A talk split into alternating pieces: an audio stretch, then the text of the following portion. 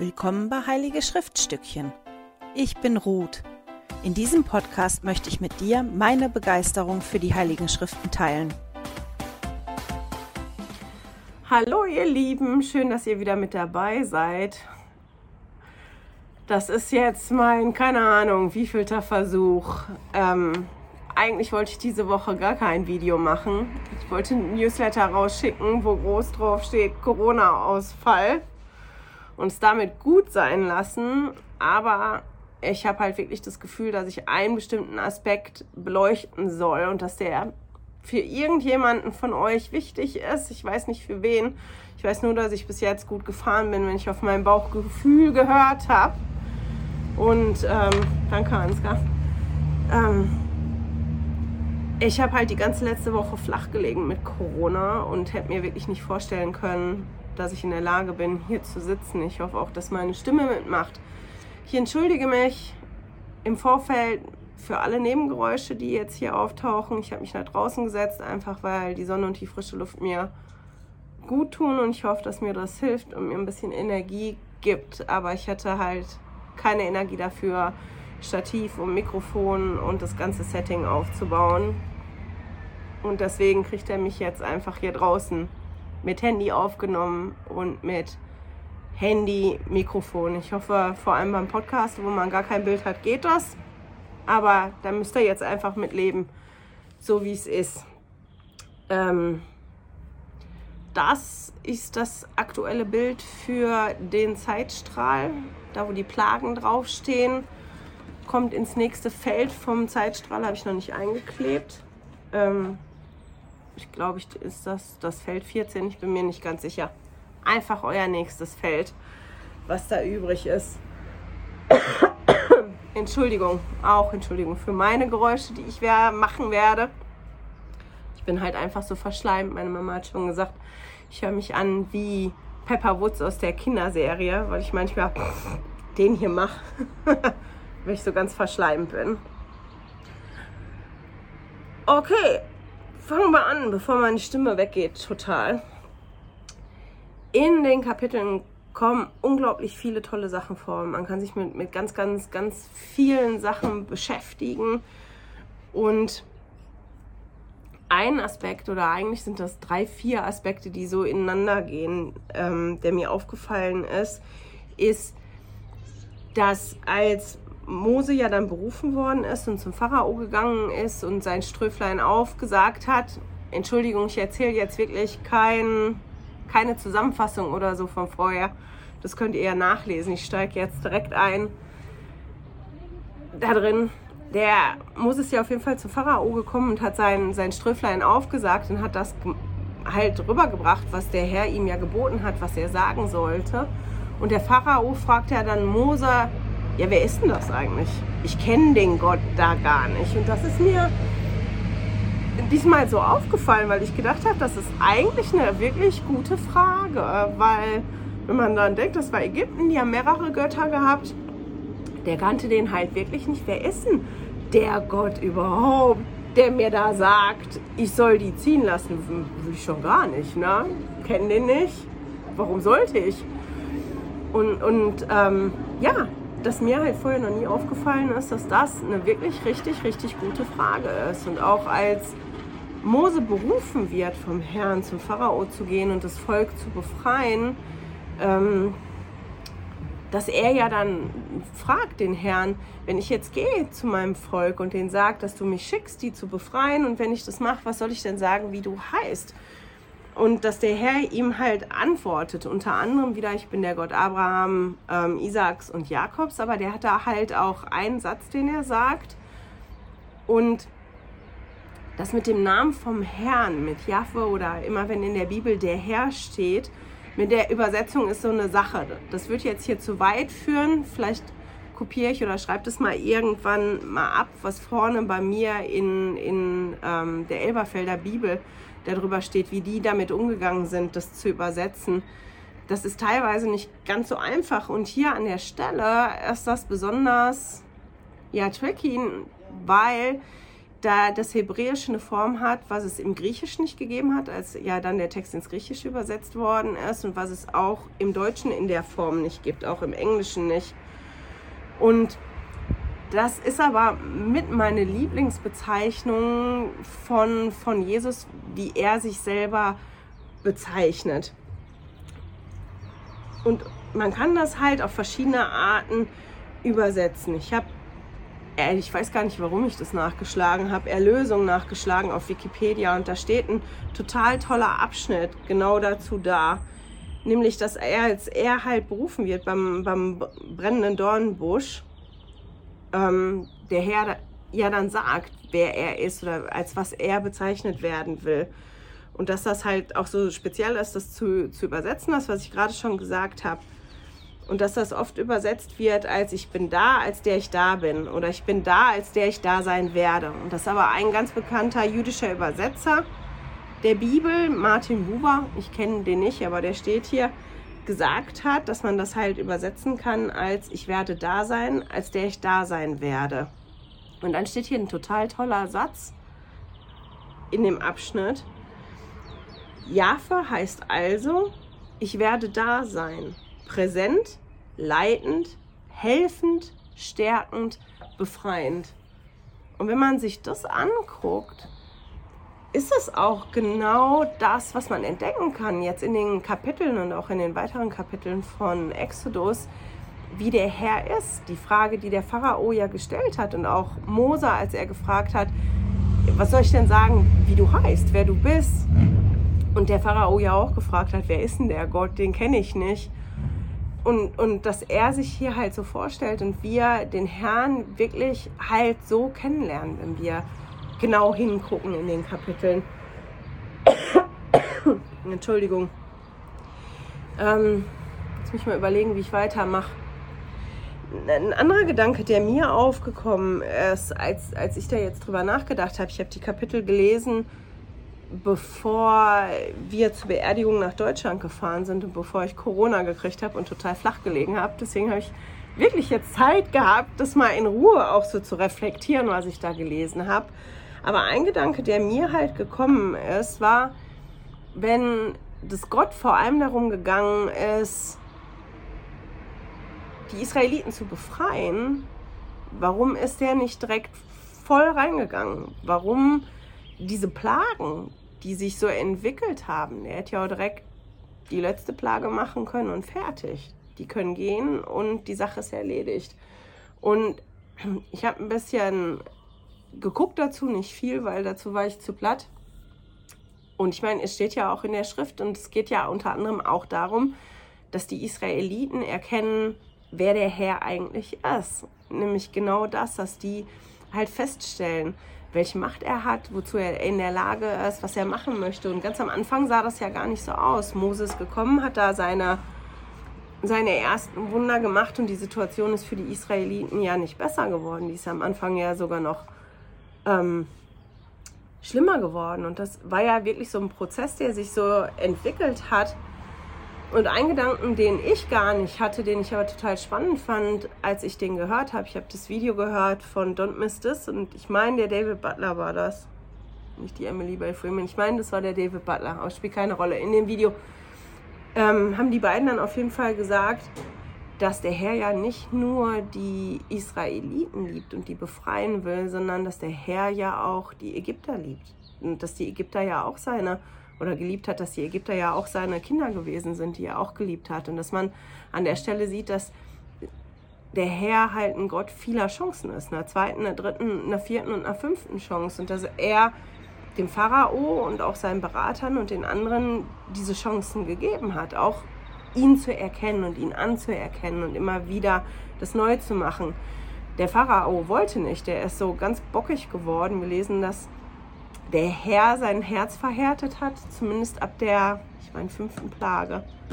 Ähm, in, in den Leitfäden steht, dass in der Joseph Smith Übersetzung drin steht, dass nicht der Herr das Herz verhärtet hat vom Pharao, sondern der Pharao das selber gemacht hat. Ich habe es jetzt nicht nachgelesen, hatte ich auch keine Energie für. Findet ihr aber im, hinten im Schriftenführer ist, meine ich, der Abschnitt dazu auch auf Deutsch übersetzt, wo, wo das drin steht. Ähm,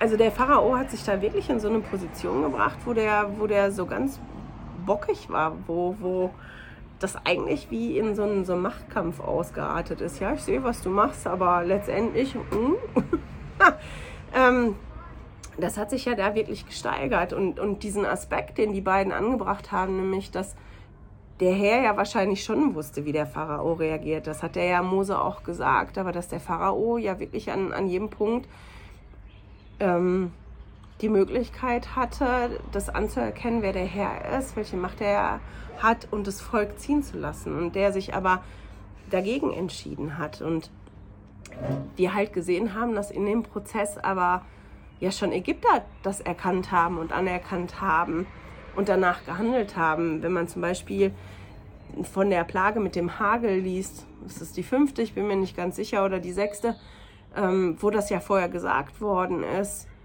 Und auch die Ägypter die Möglichkeit hatten, ihre, ihre, ähm, ihr Vieh und ihre Männer reinzubringen und in Sicherheit zu bringen. Und die, die das anerkannt haben, haben das gemacht. Und die, die den Herrn nicht erkannt haben und nicht anerkannt haben, die haben das halt nicht gemacht. Dass man da halt auch eine ganz tolle Facette vom Herrn erkennt. Und das finde ich so ganz spannend in, in den Kapiteln jetzt. Und ich glaube, dass das noch weiterläuft in den nächsten Kapiteln. Wirklich viele Facetten vom Herrn zu erkennen. Und gerade Exodus ist so wichtig, wenn man sich ein bisschen mit Judentum auseinandersetzt, mit den Israeliten auseinandersetzt und wie sich das nachher weiterentwickelt hat, weil das so unglaublich prägend für die gewesen sind und weil der Herr da wirklich aufgetreten ist als der Erlöser und Befreier und die den Herrn auch so da wirklich kennengelernt haben, auch noch ähm, mit den anderen Facetten, die da gewesen sind. Entschuldigung. Ein anderer Aspekt, oder eigentlich finde ich, gehören die ganzen kleinen Aspekte, die ich jetzt hier habe, für mich wie zusammen, nämlich dieses den Herrn besser zu erkennen und den Herrn anzuerkennen ist, dass der Herr hier durch Mose hat ja mal verkünden lassen, was kommt. Und die sich ja teilweise wirklich auf die Plagen vorbereiten konnten. Manche von den Plagen haben alle betroffen.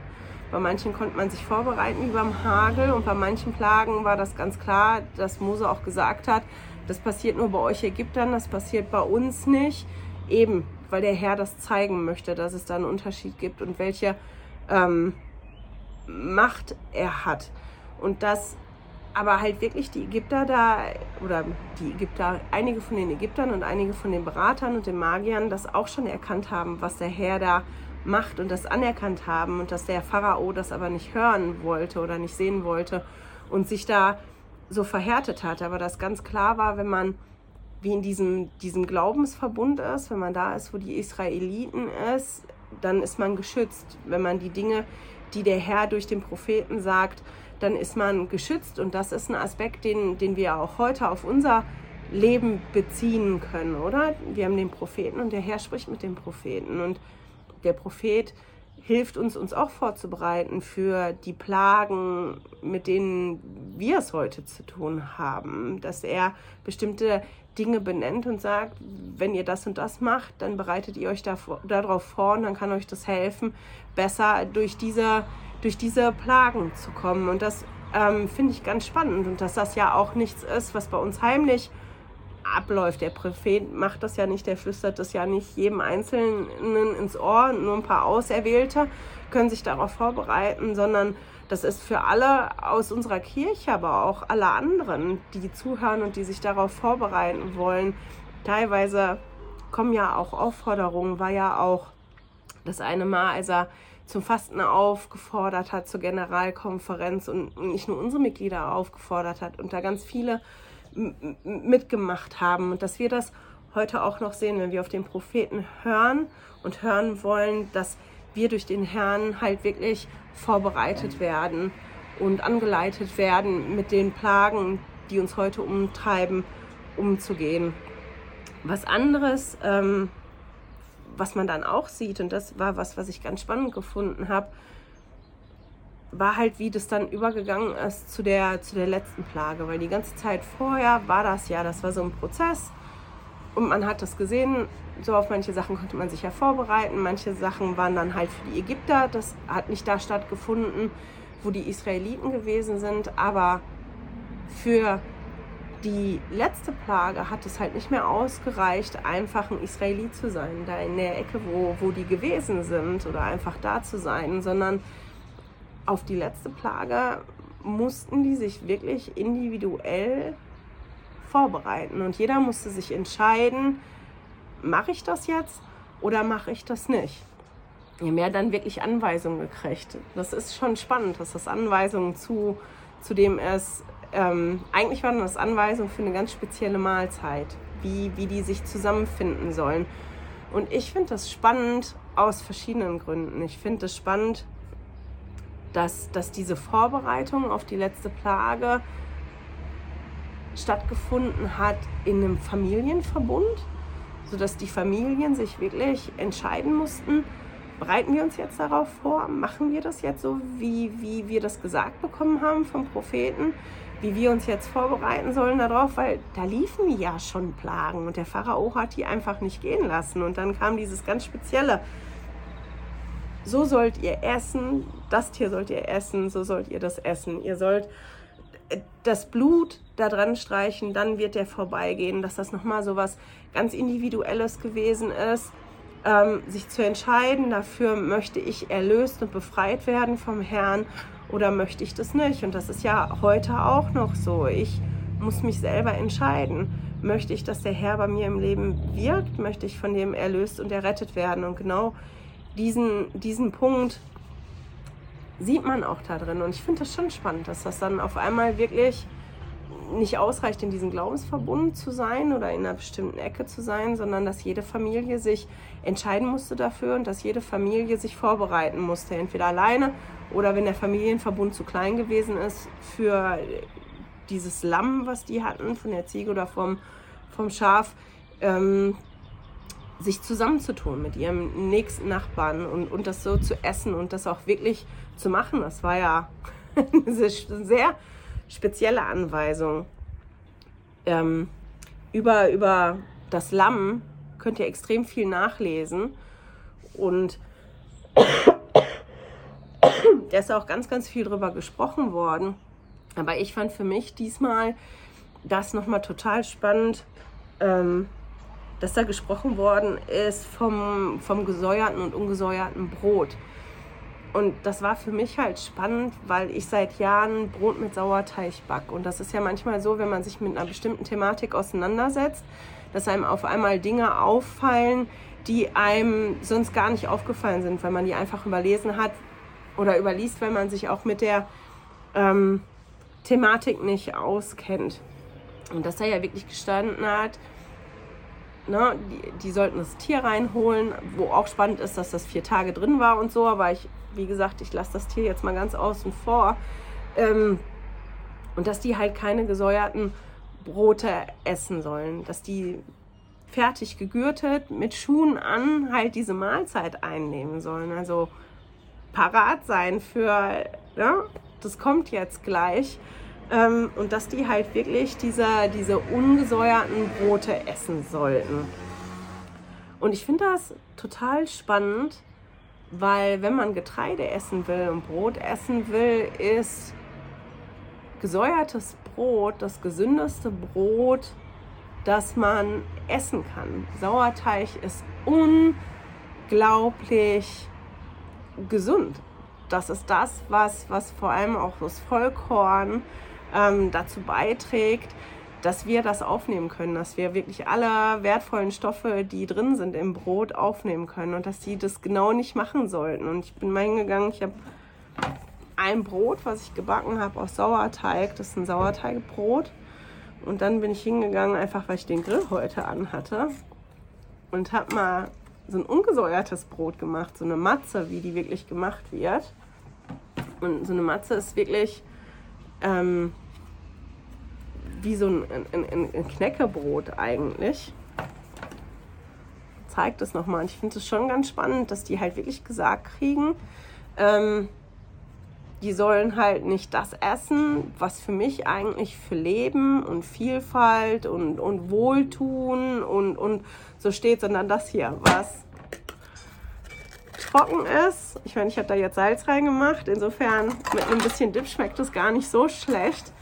Ähm, aber wir lesen halt dann wirklich in, in, in den Kapiteln, dass die den Brotteig mitnehmen sollten und dass die wie keine Zeit hatten, das ähm, vorzubereiten und dass halt dieser Monat jetzt der Monat ist, wo, wo die dieses Fest immer feiern sollen zum Gedenken genau an diesen Auszug und genau daran, dass der Herr die befreit und erlöst hat.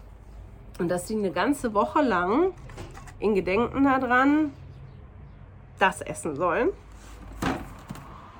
Nicht das. Ich meine, ich glaube, so eine Brot haben die so und so nicht gebacken, aber selbst ähm, wenn man andere Fladenbrote backt, sind die luftiger als ähm, das hier.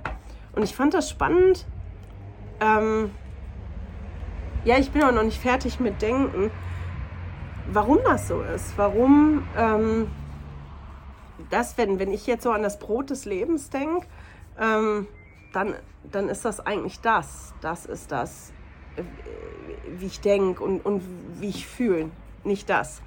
Und das aber an die Erlösung, wenn wir, wir uns erinnern sollen, oder die Israeliten, dass die sich erinnern sollten daran, dass der Herr die befreit hat aus der Gefangenschaft, ähm, ungesäuertes Brot gegessen werden sollte. Und das ist total spannend, sich das anzugucken. Ich werde das im Newsletter anhängen. Da haben die ein Video, wo die zeigen, wie, wie die Brote wirklich so hergestellt werden, dass die, die dann auch essen, dass die ähm, koscher sind. Das ist lustig, weil die haben nur 18 Minuten Zeit von dem Zeitpunkt, wo Mehl und Wasser zusammenkommen. Habe ich auch geschafft. Also das war auch fertig ähm, vor 18 Minuten. Äh, Jetzt habe ich den Faden verloren. Genau. Und ich habe mich halt gefragt, warum sollten die in Erinnerung daran, dass sie befreit worden sind und, genau dieses Pescherfest auch gerade durch dieses Lamm ja so symbolisch aufgeladen ist und man ja da wirklich die Symbolik für Jesus und dass Jesus gekreuzigt worden ist, ähm, so wirklich toll drin sehen kann, warum zur Erinnerung an, an, an dieses Fest mit dieser Symbolik und an, an die Befreiung, dass die befreit worden sind, halt sieben Tage lang das gegessen werden soll. Ich meine, in der Schrift steht, ne, dass wenn die Kinder fragen, warum, weil wir daran erinnert werden sollen, dass wir dann gehen mussten, dass wir dann schnell gehen mussten, dass wir vorbereitet sehr, sein mussten. Und ich finde das spannend. Ich habe mal den noch mitgebracht. Das ist mein, mein einer Sauerteig, den habe ich heute angesetzt. Und das ist total spannend, weil das ist auch im Prinzip nicht viel anderes als, als das ist Mehl und Wasser. Und wenn man Mehl und Wasser zusammentut und das ein paar Tage stehen lässt, dann ja, wird es ganz lebendig und ist dann so, so ganz bekömmlich. Und wie gesagt, das ist eigentlich das Bild, was ich habe, wenn ich so an Jesus denke, dass das so ähm, lebendig und wohltuend und, und gut ist und das halt deswegen das für mich so interessant war, dass das gegessen werden sollte in, in Erinnerung daran, ähm, dass die befreit wurden. Ich habe da so ein paar Gedanken zu, ich weiß nicht, ob die stimmig sind oder so, aber eins ist vielleicht, wir sind halt so gewöhnt an manche Dinge und vergessen anderes. Wir sind vielleicht so gewöhnt daran, dass das so lecker und nahrhaft und, und wohltuend ist, dass wir manchmal das brauchen und die Anweisung, das zu essen, damit wir ja dieses, dieses wirklich gesäuerte, schön luftige, gute, bekömmliche ähm, mehr zu schätzen wissen. Und dass das vielleicht auch was gewesen ist. Halt die Erinnerung daran, guck mal, der Herr war da, ihr habt euch vorbereitet, ja, und dann kam die Befreiung, die Befreiung und die Erlösung so schnell dass ihr so schnell gehen musstet, dass ihr keine Zeit mehr hattet, dass der, der, der Teig halt nicht mehr säuern konnte und ihr halt das essen solltet, dass ihr euch erinnert, ähm, ja, dass keine, ich weiß gar nicht, wie ich das ausdrücken soll. Ich glaube, ich muss doch schneiden. und das nochmal neu formulieren, da kriege ich gerade mit, dass ich noch krank bin und müde. Es tut mir leid bin jetzt ein bisschen konfus. Ich muss mir einmal durchatmen und dann komme ich gleich zurück. nein, für mich ist das wirklich wie, wie die Erinnerung daran, dass uns das manchmal an das erinnern soll, was wir haben, was wir gar nicht zu wertschätzen wissen. Nämlich, dass ja Jesus wirklich ja da ist für uns als, jetzt muss ich nochmal gucken, wie der Übersetzer das übersetzt hat. Mm. Ich werde da sein, präsent, leitend, helfend, stärkend und befreiend. Und dass wir das halt vielleicht manchmal brauchen als Erinnerung. Das, was ich auch noch total toll finde oder spannend finde, und, und damit möchte ich euch dann auch gleich in die Woche schicken, ist, dass der Herr hingegangen ist und diese Erinnerung, diese Vorbereitung an, an die letzte Plage, die Vorbereitung auf die Befreiung und auch, ja, dass die das immer wieder wiederholen sollen. Die haben ja Ansage gekriegt, wie die das wiederholen sollen, ähm, dass das eingebettet gewesen ist in eine Mahlzeit, die stattgefunden hat in der Familie. Und bei uns sind Mahlzeiten auch was Wichtiges. Wenn unsere Familie zusammenkommt, wir sind alle so beschäftigt, aber wir probieren wirklich immer zusammenzusitzen und, und eine Mahlzeit zu haben, da findet Austausch statt, da ist das Familienleben, was da stattfindet. Und ich finde das schon spannend, dass die, die, die Israeliten wirklich Order gekriegt haben, um euch daran zu erinnern, dass ich der Herr bin, der Gott Abrahams, Jakobs und Isaaks und dass ich der Herr bin, der euch befreit und erlöst hat, möchte ich, dass ihr einmal im, im Jahr auf eine bestimmte Art und Weise esst und das auf eine bestimmte Art und Weise macht. Und ich finde das schon ganz spannend, dass das wirklich in, in, in so eine Mahlzeit eingebettet ist. Der hätte das ja auch irgendwie total anders machen können, aber dass das wirklich in, in, in diesem Familienrahmen als Mahlzeit stattfindet und auch als Jesus dann gekommen ist und das ja ersetzt hat durch das Abendmahl, das im Prinzip ja auch eine Mahlzeit ist, in Anführungsstrichen. Ich meine, klar ist das Abendmahl jetzt nicht eine volle Mahlzeit, aber das ist ja auch diese Symbolik, die wir haben und dass ich heute halt gedacht habe, man, das ist aber doch total schön, der Gedanke, wenn wir als Gemeinde zusammenkommen und als Gemeinde das Abendmahl einnehmen, dass wir quasi wie zusammen eine Mahlzeit einnehmen. Und zwar eine ganz spezielle Mahlzeit, eine Mahlzeit, ähm, wo wir daran erinnert werden, dass wir auch erlöst und befreit werden und dass das auch wie, dass das eigentlich schön ist, dass wir mit unserer Gemeinde Familiengemeinde, ich weiß, ich habe da jetzt kein Wort für, aber ähm, dass wir da so zusammenkommen und, und das so gemeinsam einnehmen und dass das auch so was familiäres hat und auch so was Schönes hat, was so eingebettet ist. Und den Gedanken fand ich einfach ähm, total toll. Es tut mir leid, ich weiß, ich war chaotisch. Ich hoffe, ihr konntet mir folgen. Ähm, wie gesagt, das war, ich weiß nicht, der wievielte Versuch eines Videos heute. Ich belasse es dabei. Ich hoffe, dass ein oder zwei kleine Gedanken, die ich hatte, irgendjemanden von euch helfen oder trösten oder keine Ahnung was. Aber ähm, der Ansgar hat noch gesagt, was hat er gesagt? Die Liebe vom Vater im Himmel geht durch den Magen. Das hat er mir gerade gesagt, als wir uns darüber unterhalten haben. Und das fand ich halt auch total schön, dass das ja was ist sonntags, wenn wir vom Abendmahl nehmen, dass die Liebe vom Vater im Himmel und die Erinnerung daran, dass ähm, wir erlöst werden und zu ihm zurückkommen können, halt wirklich durch den Magen geht. Ist ja auch was Schönes, oder? Ähm, ja, mit den Gedanken schicke ich euch in die Woche. Ich hoffe, wir hören und sehen uns nächste Woche wieder. Hey, danke fürs Zuhören. Dieser Podcast ist die Audiospur von meinem YouTube-Video. Wenn du mich also nicht nur hören, sondern auch sehen möchtest, findest du mich auf YouTube unter Heilige Schriftstückchen. Melde dich auf www.heiligeschriftstückchen.ch für meinen Newsletter an und erhalte Zitate und Links passend zu jeder Episode. Außerdem findest du mich auf Facebook und Instagram, auch unter Heilige Schriftstückchen. Auf Instagram allerdings mit UE statt mit Ü.